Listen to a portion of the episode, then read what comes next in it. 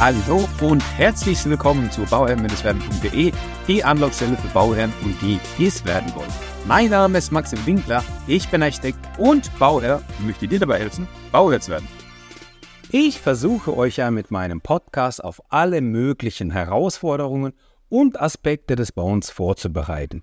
Aber egal wie viel man plant, es gibt Dinge, die kann man einfach nicht beeinflussen.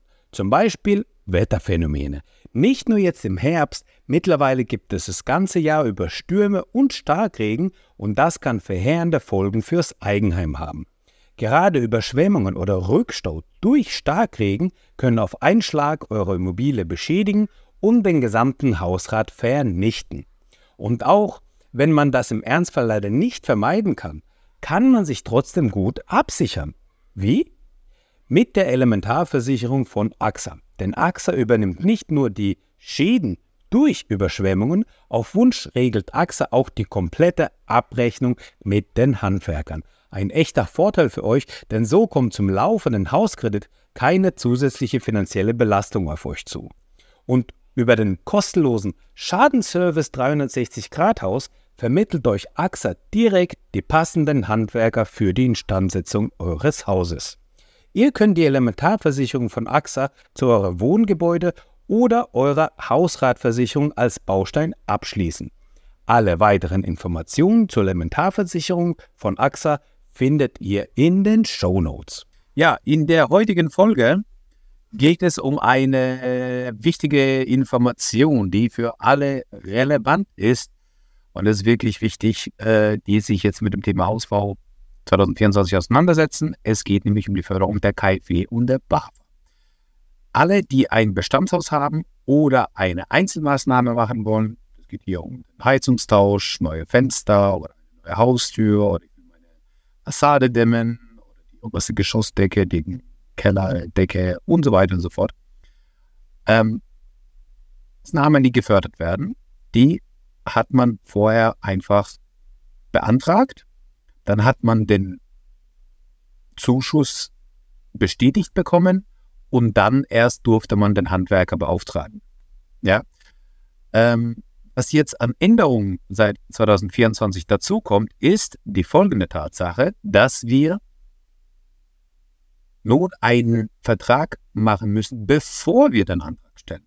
Also eine ganz große Änderung eigentlich.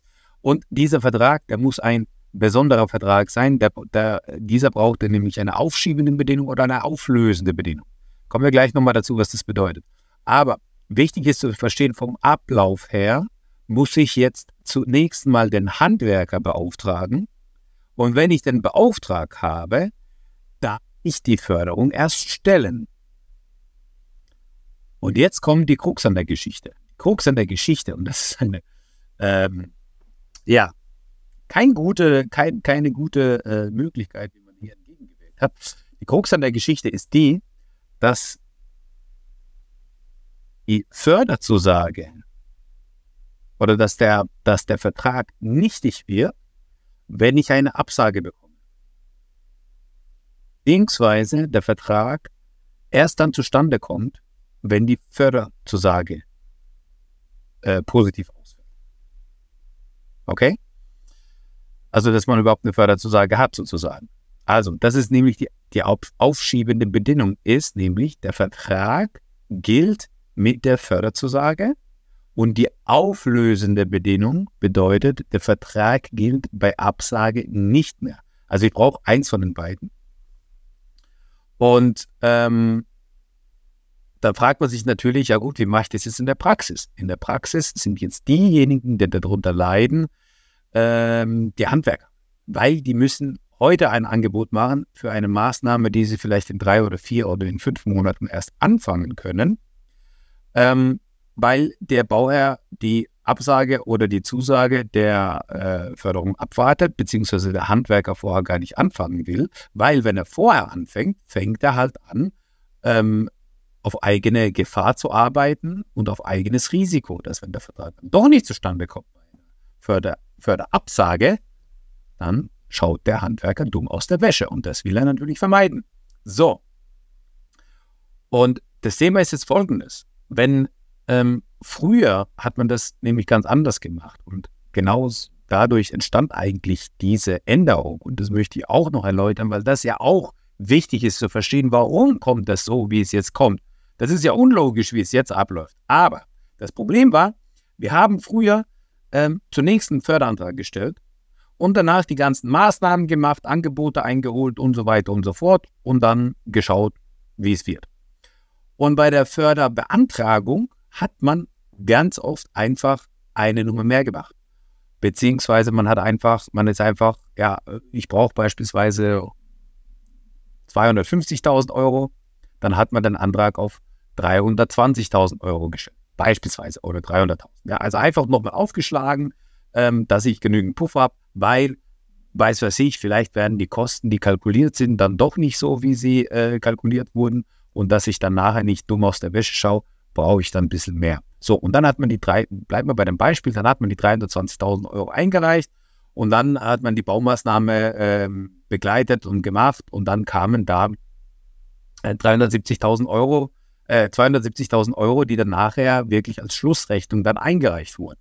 Bedeutet, da bei, bei einem Beispiel hat man jetzt 50.000 Euro zu viel Zuschuss da zurückgehalten für die Maßnahme und diese 50.000 Euro wurden dann nicht mehr gebraucht eigentlich, eigentlich eine ganz gute Situation für beide, denn derjenige, der beantragt hat, ist dann damit äh, ja auf der sicheren Seite und äh, die BAFA oder die KfW haben jetzt auf einmal 50.000 Euro mehr in der Tasche oder mehr im Topf, ähm, weil diese 50.000 Euro nicht ähm, beantragt wurden. Da können wir ja sagen, okay, diese Gelder werden jetzt natürlich weiterhin verwendet für andere Maßnahmen. Das ist doch super. Problem ist aber nur, dass man das halt so weit ausgereizt hat und ist wahrscheinlich der Grund auch gewesen, höchstwahrscheinlich, äh, dass äh, das alle einfach gemacht haben und dann hier nicht mit 30, 40 Prozent Aufschlag gemacht haben, sondern auch vielleicht mal 50 Prozent Aufschlag gemacht haben. Und dann ist man relativ schnell bei hohen Summen, wo dann, wo es dann heißt, okay, der Fördertopf ist leer. Aber diejenigen, die de, die Förderung eingereicht haben, brauchten es vielleicht nicht in, in Gänze. Ja? Und das muss man einfach, glaube ich, das ist wichtig, das zu verstehen, woher das kommt. Und deswegen hat man gesagt, okay, dann drehen wir den Spieß um. Dann brauche ich jetzt erstmal ein Angebot. Und dieses Angebot ist dann, äh, das heißt, ich habe schon die Kosten konkret vor mir. Natürlich kann es aber dann so sein, ich habe ein Angebot bekommen für Fensterarbeiten, äh, 40.000 Euro. Nachher aber ist nochmal was dazugekommen oder nochmal äh, irgendwas, äh, was man im Bestand nicht berücksichtigt hat. Und dann sind da stand äh, 40.000 Euro, die ich ursprünglich im Angebot hatte, 45.000 Euro draus geworden. So. Dann werden natürlich nur die 40.000 Euro gefördert, nicht die 45.000 Euro. Das heißt, ich verliere fünf, auf diese 5.000 Euro, verliere ich meine anteilige Förderung oder meine Fördersumme, die auf diese 5.000 Euro anteilig anfällt. Und ähm, das ist natürlich wiederum uncool für den Bauern. Was für den Handwerker viel uncooler ist, er muss halt heute ein Angebot machen und sich an das Angebot binden, beziehungsweise an diese Beauftragung binden, an den Vertrag binden, mit dem Wissen, dass ähm, bis die Maßnahme jetzt dann doch angegangen wird, also das heißt, ich die Förderzusage habe, ähm, kann es natürlich sein, dass hier Preisänderungen, Steigerungen vorkommen Unvorhergesehenes und so weiter und so fort. Das heißt, der Handwerker trägt hier natürlich ein deutlich größeres Risiko. Äh, und was machen Handwerker, die ein höheres Risiko tragen? Ihr könnt es selbst beantworten wahrscheinlich. Die werden das natürlich auch im Angebot mit berücksichtigen und da einen Risikoaufschlag mit reinnehmen müssen, ja, weil sonst einfach es nicht äh, wirtschaftlich darstellbar ist. Und ähm, hat man im Umkehrschluss davon, dass der Bauherr im Endeffekt dann doch wiederum mehr bezahlt, also mehr für diesen Risikoaufschlag bezahlt, weil der Handwerker jetzt mit diesen Risiken leben muss. Ja, also das, ich meine, würde mich interessieren, was eure Meinung ist. Schreibt mir das gerne auf Instagram oder äh, in, in die E-Mail oder wie auch immer, ähm, weil das ist natürlich sehr interessant zu wissen, okay, was geht jetzt ab? Äh, wie, wie läuft denn das jetzt ab? Weil ähm, meiner Meinung nach war das alte System besser, weil ich mich da als Bauherr absichern konnte. Und ich konnte dann, wenn ich die Zusage hatte, erst dann die Angebote einholen, weil ich dann die Gewissheit hatte, dass diese Maßnahme gefördert wird. Und mit diesen Angeboten, die, kon die konnte ich mir einholen und relativ kurzfristig auch umsetzen. Bedeutet, da ändert sich nichts an, der, an, an, an, an den Zahlen. Also der Handwerker hat eine Sicherheit, okay, er weiß, er schreibt jetzt heute das Angebot, in vier Wochen kann er starten. Äh, da hat er, da, da kann er die äh, Materialien einkaufen und so weiter und so fort und dann kann er gleich loslegen. Das ist natürlich für Handwerker natürlich ideal, weil er hat dadurch eine Sicherheit und kann das natürlich ganz normal machen. Wenn der Handwerker von vornherein weiß, dass da ein Vertrag aufgesetzt wird mit einer aufschiebenden Bedingung oder auch einer auflösenden Bedingung, dann ist natürlich der Handwerker von vornherein äh, vorsichtig und schlägt nochmal, weiß nicht, was liegt da drauf. Je nach Maßnahme, je nach Paket, schlägt er nochmal 10, 15 Prozent vielleicht noch mal drauf. Ja, also relativ schnell schlägt er die drauf, weil ähm, es natürlich sein kann, dass jetzt in den nächsten drei, vier Monaten es zu Preissteigerungen kommt und die Maßnahme erst in sechs Monaten angefangen wird. Ja, und ähm, naja, dann kann man ja auch den Handwerker verstehen. Und das im Zusammenhang äh, mit der aktuellen Situation ist natürlich schon ein bisschen blöd für die Handwerker. Meiner Meinung nach nicht sehr gelungen, wie man das gemacht hat. Aber deine Meinung würde mich dazu echt interessieren. Schreib mir das gerne. Und ähm, ja, wenn du sonst noch Fragen hast, folg mir auf Instagram, bauer-werden. Ähm, schreib mir da auch gerne deine Fragen. Und wenn du eine Maßnahme hast, wo du sagst, hey, ich würde mich gerne informieren, ich habe einen Neubau, ich habe einen Anbau, ich habe einen Ausbau, ich habe äh, ein bestehendes Haus, das muss energetisch aufbereitet werden. Äh, da brauchen wir noch die Gaube, die wir dazu machen, oder, oder, oder. Ich versuche euch ja mit meinem Podcast auf alle möglichen Herausforderungen und Aspekte des Bauens vorzubereiten. Aber egal wie viel man plant, es gibt Dinge, die kann man einfach nicht beeinflussen. Zum Beispiel Wetterphänomene. Nicht nur jetzt im Herbst, mittlerweile gibt es das ganze Jahr über Stürme und Starkregen und das kann verheerende Folgen fürs Eigenheim haben. Gerade Überschwemmungen oder Rückstau durch Starkregen können auf einen Schlag eure Immobilie beschädigen und den gesamten Hausrat vernichten. Und auch wenn man das im Ernstfall leider nicht vermeiden kann, kann man sich trotzdem gut absichern. Wie?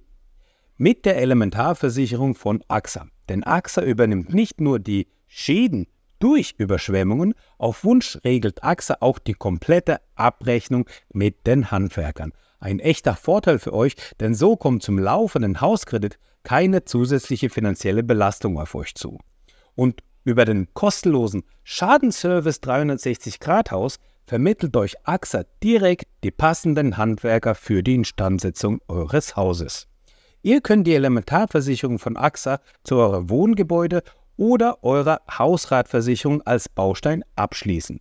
Alle weiteren Informationen zur Elementarversicherung von AXA findet ihr in den Show Notes. Schreibt mir gerne an info@bauherr-werden.de.